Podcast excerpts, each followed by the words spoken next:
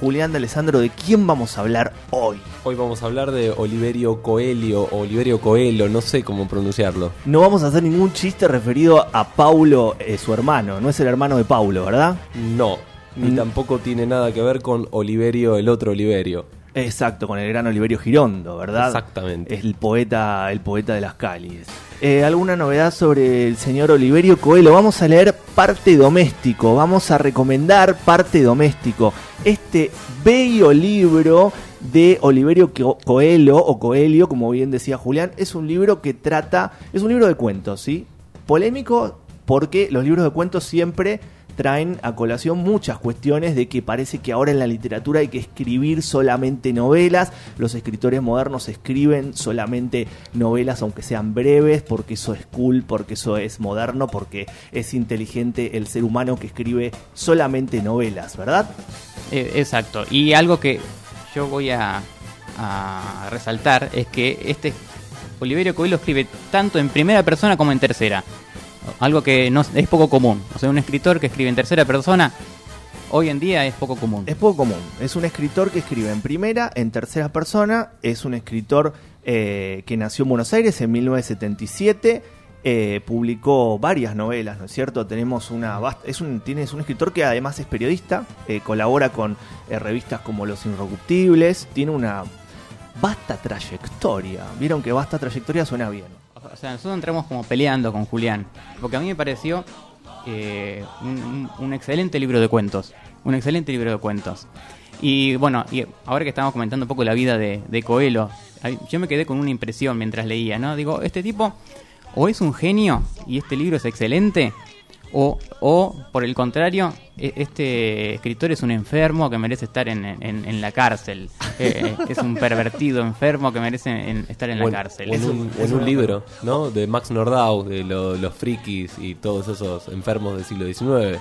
Ah, a ver, a ver, ¿por qué? ¿Por qué? Y porque, bueno, todas esas rarezas que tienen estos protagonistas, podríamos, ¿no? Buscarlas en, en esos catálogos de raros. En Eh, catálogos de raros porque es un autor raro, ¿no es Es cierto? un autor raro. O sea, si yo lo leo como algo de, de una lectura psicológica, lo tengo que mandar a- al, al loquero, a, a- A Oliverio. a Oliverio. Pero si lo leo desde una postura sociológica, y- o desde una, eh, la verdad que lo tengo que aplaudir. Bien, este, bueno, hay un hilo conductor, ¿no es cierto?, en el libro, que es este, justamente esa acción que tienen los, los cuentos de parte doméstico de Oliverio Coelho, que justamente hablan de personas que están en problemas, ¿sí? Hombres, hombres, hombres masculinos que están abandonados, ¿sí? Hay un tema con el abandono, hay un tema con la búsqueda, la búsqueda, así con ese, como yo le digo a mi perra Lola, busque, busque, y ella enloquece y empieza a saltar por toda la casa, no sé qué tiene que ver, pero hay esa búsqueda, ¿no? De Oliverio Coelho, como que busque, Oliverio, busque, y entonces Oliverio empieza a saltar por todos lados y empieza a buscar, este, en lo narrativo, en lo narrativo, ¿qué es lo que busca Oliverio? Hay siempre una salida de la casa, ¿no? La, la casa es ese lugar que se deja y también es el lugar al cual uno va. Este, es otra casa, ¿no? Uno en- entra en otro dominio. Me parece que ese es un poco eh, la- a lo que van el hilo conductor, ¿no? A otro, a otra casa, ¿no? Ahí está lo doméstico. Sí, sí, yo entendía lo doméstico también como oposición a lo salvaje, ¿no? Son historias de, de, digamos, de hombres salvajes que de repente se dan cuenta que han sido domesticados y los finales de los cuentos eh, eh, es a mí en general me gustó. Hay una búsqueda, ¿sí? Y en toda búsqueda hay un viaje, y en todo viaje hay un pasajero, ¿sí? Así que vamos a escuchar a nuestro querido Iggy Pop, que sí, ahí estamos con Iggy Pop, arrancamos.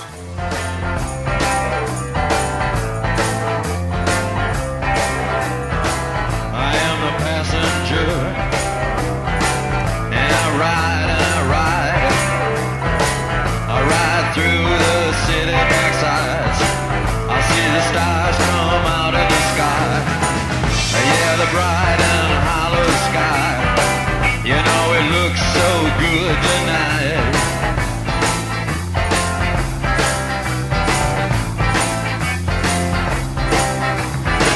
I am the passenger. I stay under glass. I look through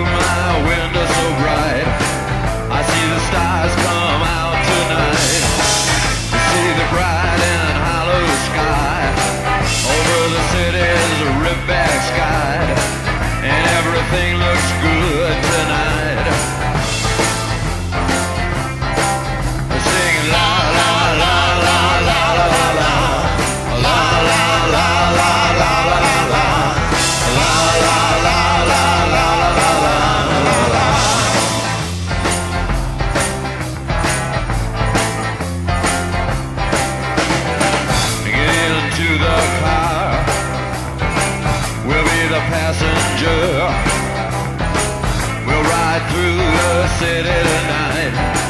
We'll see the city's ripped back sides. We'll see the bright and hollow sky.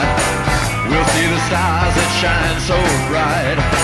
A stars made for us tonight.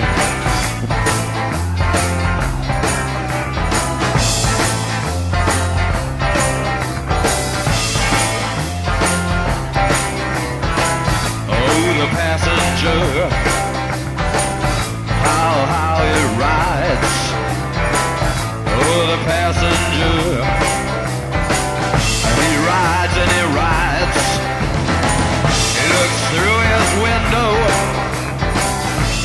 does it?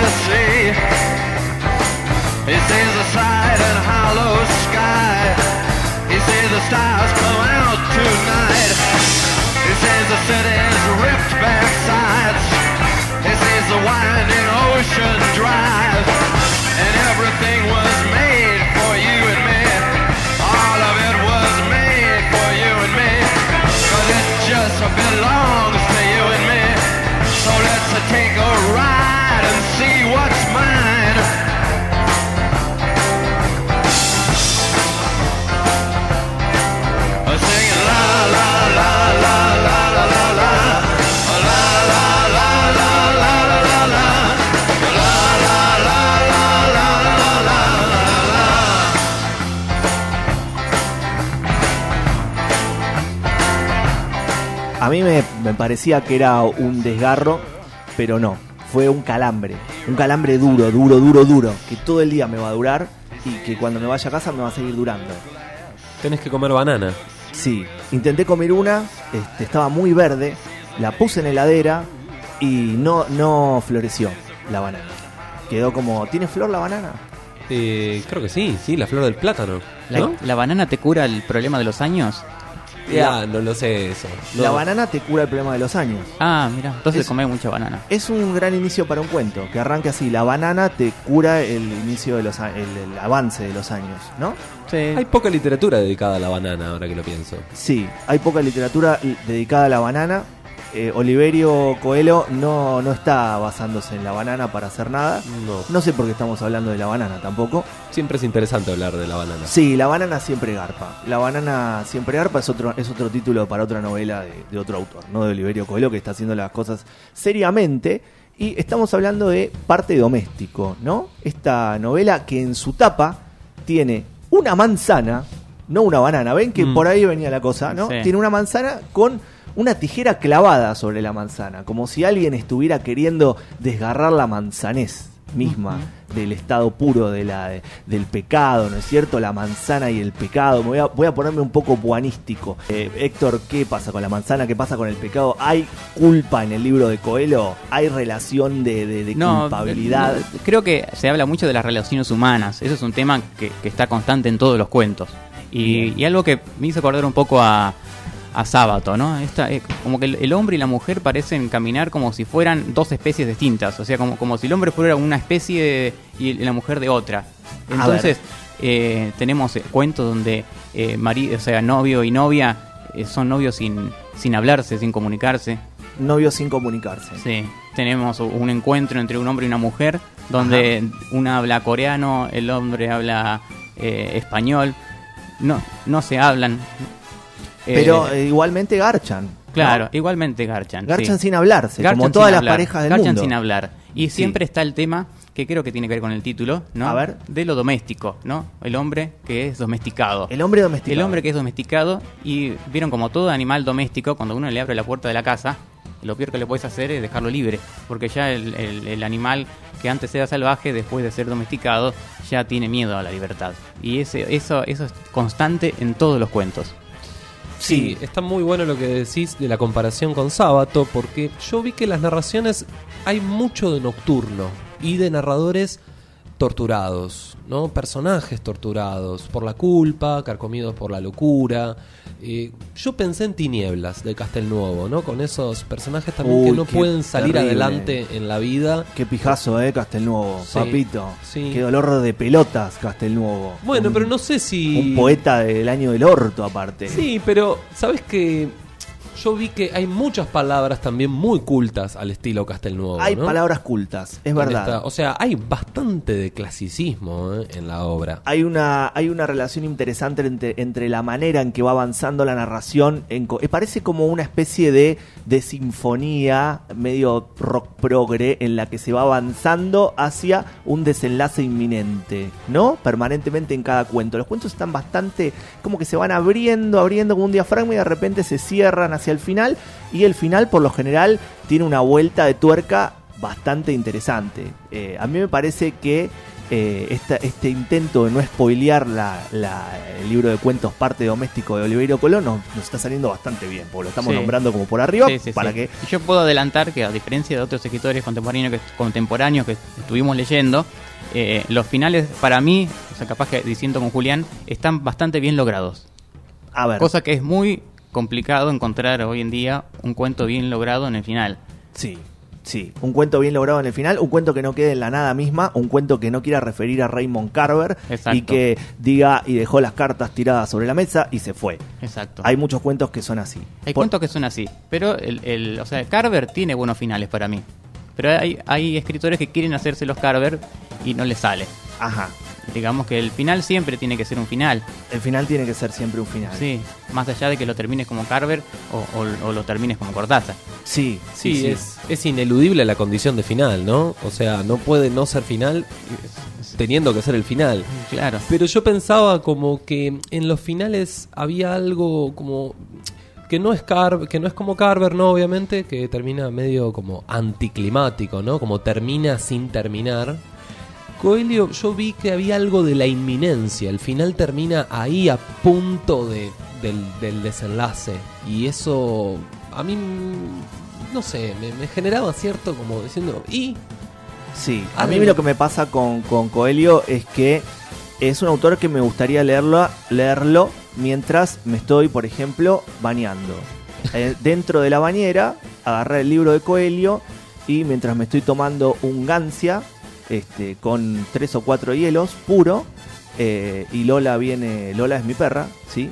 Menos mal que aclaraste. lo aclaré. Este, mientras Lola viene y me mueve la cola, parada en dos patas, me dice, eh, no me habla Lola, pero yo, yo le hago como voz de que me habla y creo que me diría que bien que estás leyendo a Coelho. En su tono, ¿no es cierto? Que es un tono raro. Qué bien que estás leyendo a Coelho, la la la. la. Lola ha leído a Coelho entonces. Lola ha leído a Coelho y le ha gustado, porque ha movido la cola en reiteradas oportunidades y este, en esa búsqueda este, no le arrojé el libro de Coelho porque me parecía una falta de respeto al autor. Estamos hablando de Oliverio Coelho. eh, este programa se llama Putos Misóginos. Ah, no, no, perdón. Este programa se llama, ¿cómo se llama? Eh, Mesa de Saldos. Mesa de Saldos. Bueno, muy bien. Mesa de Saldos. Estamos hablando de un gran narrador de la literatura argentina. Eh, decime, Héctor, que tenés algo más para decir, por favor. Sí, sí, tengo, tengo muchas cosas para decir. Primero, destaco que escriba en primera persona, en tercera persona. Destaco el, el mensaje. Hablando, volviendo a los finales, ¿no? Creo que lo que yo destaco de los finales es que creo que en el final se ve el mensaje que quiere dejar Coelho en este libro. Y, ¿Qué que mensaje quiere dejarnos? Es como una especie de ET que se vuelve mí- a su casa para mí y que con el dedo en alto nos dice ET right home. Sí, yo quiero creer que estos libros son una especie de metáfora. Son como una. ¿Vieron? No sé si recordás Bestiario de, de Cortázar. Sí, donde sí. Hay, son como cuentos metafóricos. No, no sé si me está queriendo decir esto o lo otro. Hay- es como una mezcla de entre sueño, pesadilla. Pero no sabés si hay lógica o irracionalidad en esa. eh, los sueños son metafóricos.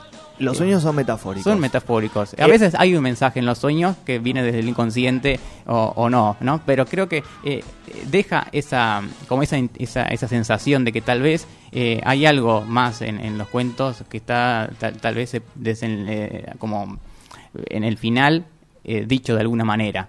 Y yo quiero creer eso porque si no tengo que pensar que Coelho es un enfermo, es un psicópata. Es Eh, un psicópata. pero si yo lo pienso como Yo creo que es si un yo, psicópata Si yo pienso y- los cuentos como metáfora, digo es un genio. Y, lo- y ya eh, como está organizado el, el- el libro, ¿no? El cuento está organizado en tres, tres, en tres partes. Es verdad. Son tres partes con tres cuentos cada uno. Una especie de como si lo hubiera pensado de antemano. Digo, "Uy, yo voy a escribir nueve cuentos, un estilo Dante. Muy bien. Un estilo muy- Dante Alighieri. Y digo, bueno, entonces este hombre piensa las cosas antes de escribir. Y, y si- siguiendo esa lógica, digo, bueno, estos mensajes pueden ser que estén bien pensados y este hombre quizás sea un genio y no un psicópata. Hé- Héctor eh, nos está planteando la siguiente cuestión.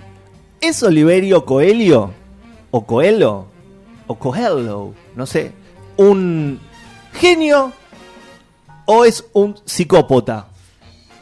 No lo sabemos, porque en su literatura hay un avance narrativo que tiene que ver con cerrar bien los cuentos. Los cuentos, me quedé sin voz. Cerrar bien los cuentos, cerrar bien los finales. Yo creo que está en el límite de lo que sería un narrador eh, que trabaja la palabra eh, con la psicopatía, pero al nivel de no un psicópata cualquiera, ¿no? Sino como una persona que eh, se entrena en la palabra y para mi gusto lo hace bien. Nuestra productora Wanda Vikaskevich, a la que le mando un beso, eh, nos dice que tendríamos que disentir más dentro de acá y cagarnos bien a trompadas por un autor.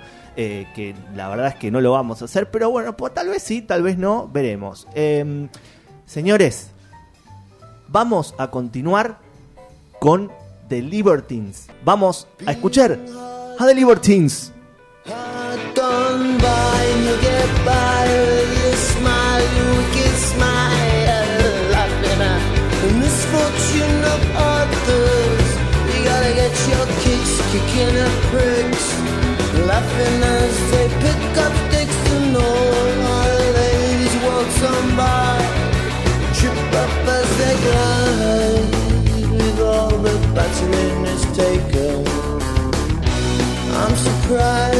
Still ticking. Yeah, with all the battling is taken. I'm surprised that it's still ticking. Let's get straight to the heart of the matter. So glum, it's all on a platter. So what's the matter? What's the matter today? I am no stranger to the colds. I carry them in my soul. They scorch my flesh and leave grey holes in the meaning of my life. But I get by, I get by. Just this crooked little smile. You get by, you get by, you get by. With all the battering is taken. Well, I'm surprised that it's still ticking.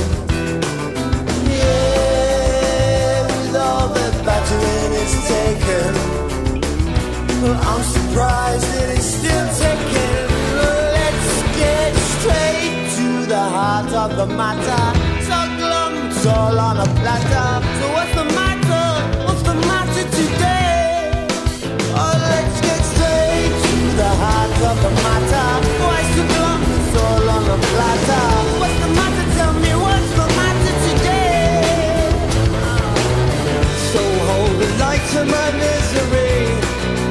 Send it up in flames. It's only I who take the blame.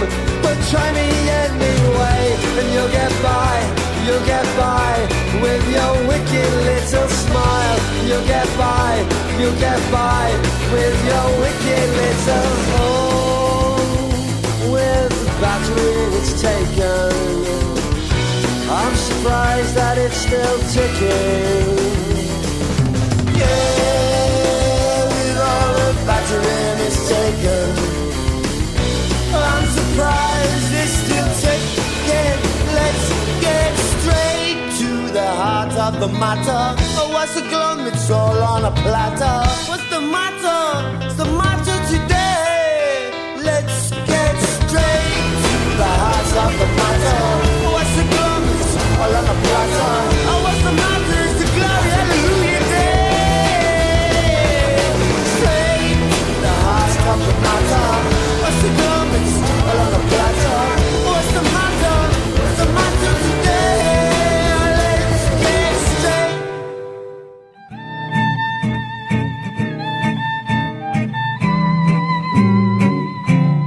Ratizalil no me va a poder oficiar porque el calambre, vieron que el calambre con la banana se cura, el Sí. calambre con la banana se cura. Con Ese es el un- potasio. Pero yo pienso que hay un, hay un tipo de calambre que se cura con la banana, que es el, el- el del deportista. Sí. Pero el, el- el- la persona que ya está entrando en, en- en los años... En la senectud. en- sí, no sé si la banana es una solución. Hay otra solución de mi madre que es la, el agua tónica, la agua tónica, que dicen que también te cura. Estamos hablando de aguas tónicas y de un narrador brillante de la literatura argentina, el señor Oliverio Coelho. Hola Mariano, ¿cómo estás? Eh, un gusto. Eh, y se, se pronuncia en castellano Coelho y en portugués Coelho. Ah, Eh. igual que Paulo. Claro, eh, exactamente igual. Bien, viste que nosotros tuvimos un debate hace un rato respecto a tu nombre. Sí, sí, sí, sí. Sí, no es un, un programa muy normal, viste que no estamos muy bien del bocho. Pero bueno, estamos tratando de analizar acá con Julián y con Héctor este, uno de, de tus libros que, bueno, para nosotros es muy, muy interesante y te agradecemos también la comunicación. Este, estamos hablando de Parte Doméstico, un libro de cuentos. ¿Cómo se te ocurrió hacer Parte Doméstico, Oliverio? Eh, en realidad no fue un libro programado. Eh, fueron cuentos que escribí entre novelas. Cada cuento era una especie de, ensayo. Era el género cuento en ese momento una especie de laboratorio donde podía ir probando ideas que después iba a llevar a, a novelas. Y mm, bueno, en un momento, en el año 2009, me di cuenta que eh, tenía un libro de cuentos, que podía hacer una selección, entonces empecé a, a ver qué había escrito en los últimos 10 años, ¿no? En ese género. Y el resultado de, de esa especie de, de estudio, ah, es raro eh, denominarlo estudio, ¿no? Pero a veces uno empieza a leer sus propios textos tratando de buscarles continuidad y sentido, ¿no? Eh, fue este libro. Eh, Claro. Quedaron otros cuentos afuera. eh, y, y bueno, creo que además, ya más cerca de la publicación, eh, busqué dividirlos en partes, ¿no? En nudos temáticos. Sí, a, a mí, hola, eh, Oliverio, te habla Héctor. Hola, Eh, ¿cómo estás? Bien, a mí lo que me llamó la atención es, es lo bien prolijo que está la presentación del- de, los cuentos. O sea, está organizado de una manera casi dantesca. Yo no sabía si lo habías pensado así, organizarlo en, en tres grupos de tres. Sí, lo pensé, lo pensé. Eh, Qué bien, Héctor, ¿y cómo eso le- es lo, Héctor lo que fue, lo que fue apareciendo al final, ¿no? Porque también creo que un libro de cuentos eh, merece una organización narrativa, ¿no? Merece un hilo conductor que, aunque los relatos no estén relacionados, puede darse en ese trabajo de edición que en su momento eh, hice con el- mi editor, ¿no?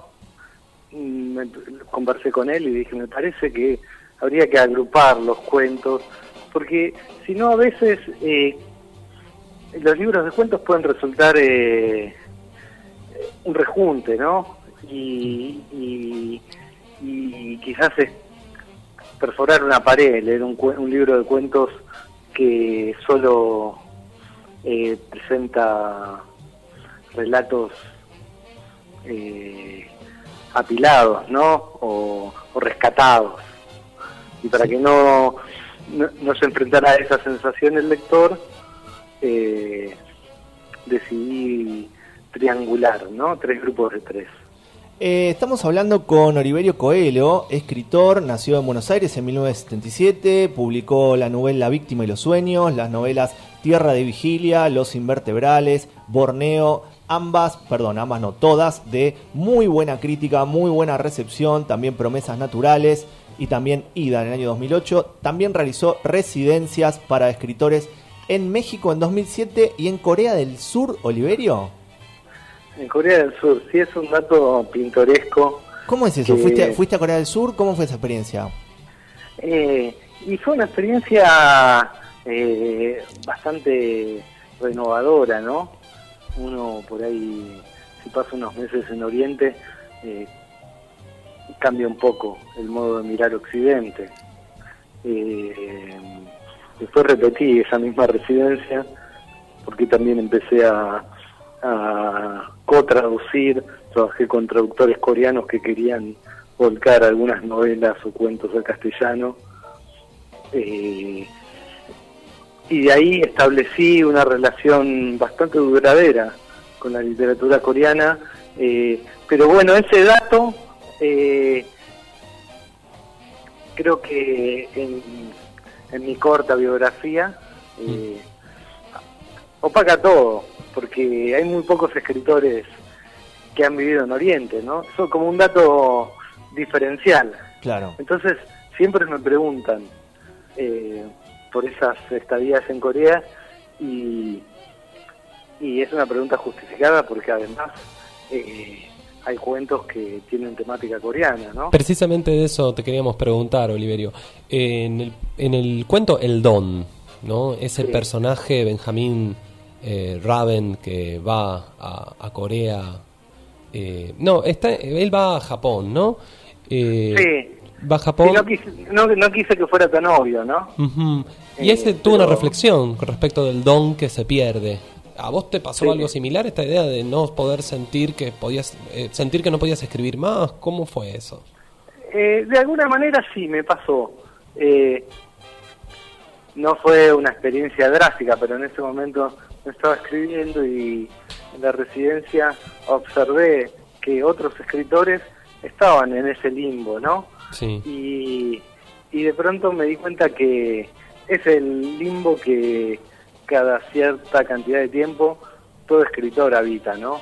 Esa sensación de que no va a volver a escribir, sobre todo posterior a, a la terminación de un libro o a la publicación, según cada uno, ¿no? Parece que ya no es posible escribir otro libro.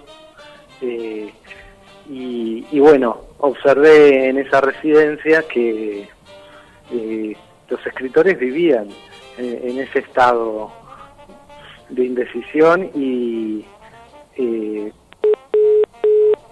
Se nos fue Oliverio, se nos fue Oliverio, qué pena. Bueno, ya vamos a intentar retomar la comunicación. Se nos fue a Corea del Sur. Este, estamos hablando con Oliverio Coelho. La incomunicación es justamente uno de los temas de sus libros, de este libro, de parte doméstico. La- fíjate qué casualidad que se corta y que uno de sus eh, tópicos es la incomunicación, ¿verdad? Sí, el no poder escribir más, ¿no? No poder de seguir hablando. el, no, el no poder continuar hablando, claramente, ¿no? ¿No es cierto? Eh, en el cuento del Don, que para mí es el, mejor cuento de la colección que Ajá. estamos hablando, Ajá. hay una reflexión sobre la idea de escribir y de los escritores que me parece que debería- deberían leer todos. Escritores, eh, no es, lectores y lectores escritores. ¿sí? Dice, el don es como un padre. En algún momento se pierde. Y habla de que los valientes son los derrotados. Son aquellos que saben que perdieron ese don y no que se pasan toda la vida robando con ese, con ese momento de Claro. lucidez que tuvieron. Es una reflexión muy buena. Sí, sí, sí, sí, es interesante. Héctor, que se acaba de colocar una armadura medieval en este momento, nos va a hablar de este un tópico medieval que es el don, justamente. ¿Qué, qué es lo que ocurre con el don?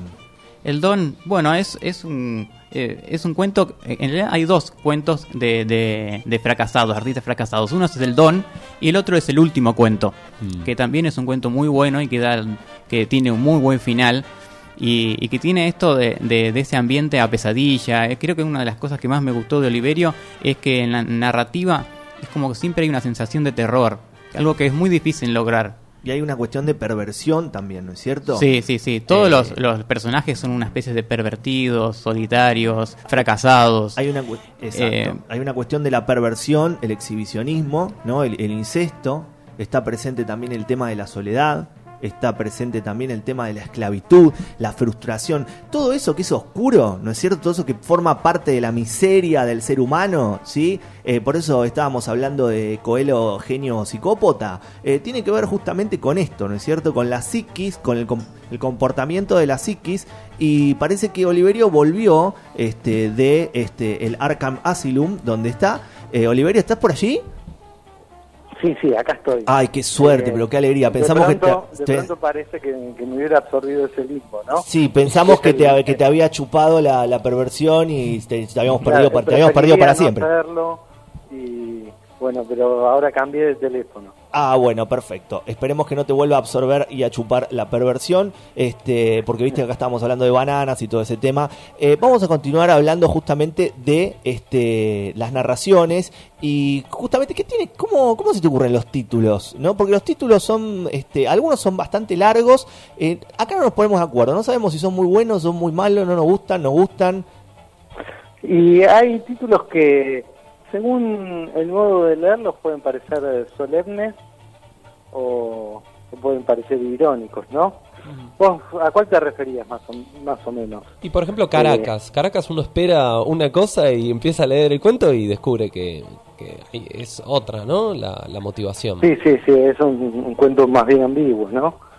Y, y hay, a ver, hay una sección, ¿no? Que, que tiene que ver con el don, Sí, las fechas del don. las fechas del don. Bueno, ese es un título solemne. Sí. Es un título solemne, clara, claramente. Claro, muy- Vos eso muy lo, lo, lo forzás como... el- es, un, es un mecanismo narrativo, digamos, ¿no es cierto? Que tiene que ver, a- que a partir del título eso despliega una serie de características, si se quiere, técnicas a la hora de narrar, que van avanzando a lo largo de que vos construís tu texto. Eh, puede ser, sí, que genere también expectativas. Me parece que el título eh, anticipa un poco del estilo y también eh, compensa eh, o sugiere algo que le falta al estilo, ¿no? Vos, vos al principio hablaste de, perdón, hab- hablaste de algo que me llamó mucho la atención, que es, es que los cuentos son una mezcla de cuentos y de ensayos, o alguna vez pudieron ensayos, y eso eh, quer- quería, quería hablar del tema, porque a mí me dio Sí. la impresión de, de que muchos de tus cuentos eh, tenían como algo no dicho, pero que era algo muy bien pensado. Eh, ¿Es esto así? Eh, O sea, eh, no me dio la impresión, ¿Eso digamos, lo que, dije de en una que entrevista yo? Eh, claro, dijiste al principio, me dio la sensación de que, eh, eh, vos- escuché, recuerdo que dijiste que tus cuentos eh, habían sido en su momento novelas, habían sido en su momento ensayos, ¿no? Y, Claro, sí, y no eso sé si en tiene que ver con que yo al leer tus cuentos me da la sensación de que no eran cuentos improvisados, ¿no? Como uno, a veces, lo más comunes de, hoy en día de leer es, son cuentos que, que parecieran que, fueran como diarios, eh, que, y después, bueno, como no queda otra, los hiciste cuentos. Pero en, en tu caso me pareció que eran cuentos que estaban pensados, tenían un argumento y de alguna manera tenían algo para decir, o que querías decir algo. No sé si tiene que ver con, con esto que dijiste del cuento ensayo. Eh, sí, tienen que ver, tiene que ver, eh, pero más con el, el ensayo eh, aplicado a la química, ¿no? Donde se, se experimenta con elementos. Es una experimentación eh, planeada, pero de pronto hay una reacción que es inesperada y, y transforma el cuento. Entonces, tal vez el sentido de escribir un cuento es ese, eh, disponer ciertos elementos para que eh, en el acto de escribir te encuentres con algo nuevo, ¿no? Oliverio, ¿cuál Y es tu... Por ahí en algunos cuentos resulta, no sé si en todos, ¿no? Por, e- por ejemplo, hace un rato mencionamos el don. Bueno, ahí me parece que se dispusieron elementos, Oriente, la residencia psiquiátrica que en realidad está inspirada en una residencia de escritores y resultó una aventura eh, por la realidad virtual de una pareja en, en Tokio, ¿no? Sí. Oliverio, nosotros, vos sabés que desde este programa, eh, que es un programa nuevo, valoramos mucho eh, la literatura argentina, la literatura latinoamericana, valoramos este, sobre todo eh, la literatura saldada también, porque es esa literatura que enriquece y que llega a los que menos tienen tal vez, ¿no? Que quieren chequear o verificar o llegar por primera vez a un autor y bueno, encontramos este libro tuyo que me parece que es un buen inicio para empezar a leer este, tus novelas. Yo leí también Lobo, que me parece muy buena. Y bueno, este, a los oyentes les recomiendo que vayan a Calle Corrientes, que compren parte doméstico, que sale 40 pesos, 50 pesos. Eh, me parece que es una gran oportunidad. Y Oliverio, eh, te agradezco muchísimo la comunicación, te agradecemos los tres la comunicación y vamos a recomendar tu libro. Y aparte de, tu, de preguntarte por último tu autor favorito, me gustaría que me digas si te gusta también la manzana o la banana o cuál es tu fruta favorita. Eh, a ver, bueno, muchas gracias a ustedes. Y mi fruta favorita eh, me parece que mm, es una fruta que en general eh, no tengo al alcance de la mano, el maracuyá. Ah, pero qué bien, qué bien. ¿Podrás grabar un, un separador que diga soy Oliverio Coelho y me gusta el maracuyá? Eh, yo lo formularía así. A ver. Soy Oliverio Coelho, mi fruta preferida, el maracuyá. Perfecto, muchas gracias Oliverio. Eh, te agradecemos muchísimo, de verdad, y te agradecemos también la buena onda y que hayas este, de toque entendido la temática del programa que mezcla un poco de humor con este, seriedad narrativa y felicidad a la hora de leer autores como vos. Eh, bueno, gracias a ustedes y, la verdad que es un gusto que hayan encontrado parte doméstico ahí en la Avenida Corrientes. Para mí, por último, creo que eh, estar en saldos, eh, paradójicamente, es un privilegio, porque justamente llegás a, a lectores que no tuvieron la oportunidad de, encontrarse con el libro cuando salió en el año 2009 y mucho tiempo después eh, pueden dar con el libro y es como si tuviera una segunda vida el texto, ¿no? Muy bien, estábamos hablando con Oliverio Coelho, escritor de parte doméstico, amante del maracuyá.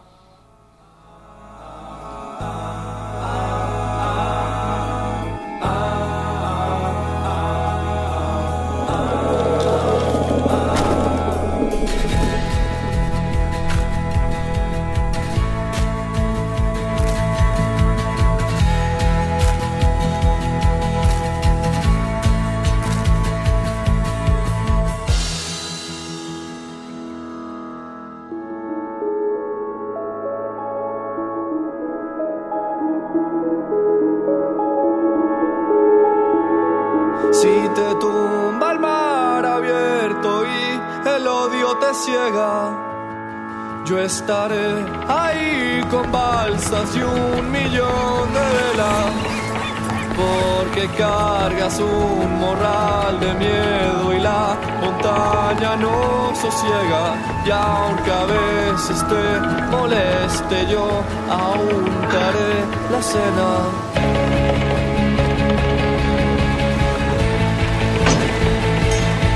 otra vez.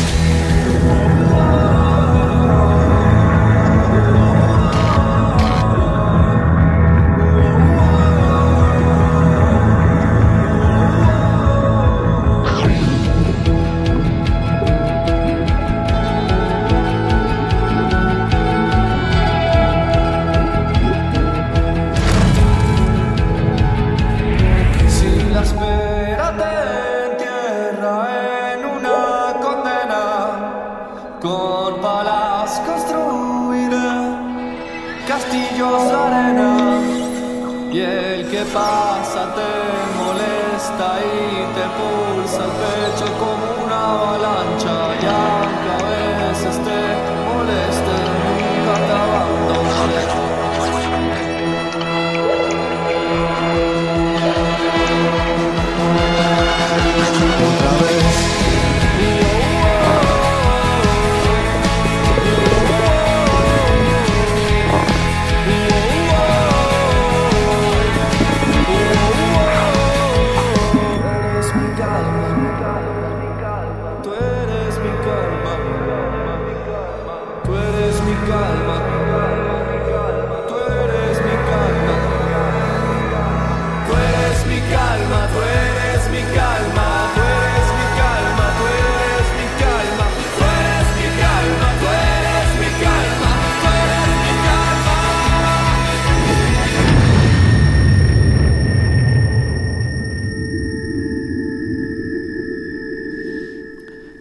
la pomada eh, que me recomendaron, porque no saben lo que me pasó también. El, sa- el domingo, eh, Sí. que quise cocinar un omelete.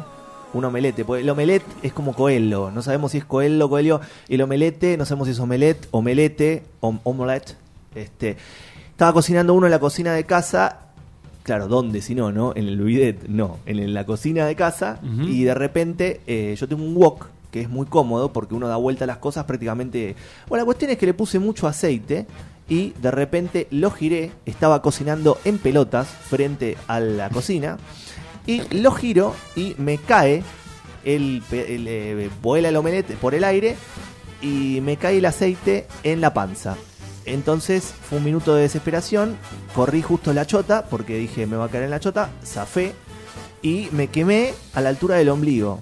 Y tengo como, una, como un círculo y le quiero agradecer a Jorge Sardú que me trajo un platzul de su casa y me lo puso en la... porque este es un programa medicinal. Fundamental, fundamental tener Platzul siempre y si podés tener eh, agua de Libur y también comprate átomo desinflamante que no viene mal, nunca viene mal. Y agua de coelio también. Agua de coelio. Agua de coelio que Cura es- el malestar físico. sirve también. para parar la, Ah, mira, no sabía eso, sirve esa para la- utilidad. tiene actividades benéficas en el organismo. Le queremos mandar un saludo grande a toda la gente que nos está escuchando, aunque sean 5, aunque sean 40, aunque sean 10, aunque sea Roberto Bolaño desde los cielos. Y bueno, vamos a cerrar el programa del día de hoy. Nos vamos, muchachos. Eh, hemos visto a Oliverio Coelho, hemos hablado con él, se nos ha cortado la comunicación, hablamos de incomunicación, volvió a aparecer Coelho, le dijimos muchas cosas, dijo que el maracuyá era su fruta favorita, que vivió en vaya a saber dónde. Eh, estuvo bueno, ¿no? ¿Estuvo bueno? ¿Se sintieron cómodos? ¿Se sintieron bien? Sí, nos sentimos bien. Incorporamos me, me a- gustó esta idea de que eh, los libros tienen como una segunda vida. Incorporamos a Wanda Viakiewicz a, nuestro, a nuestra producción. Nos vamos.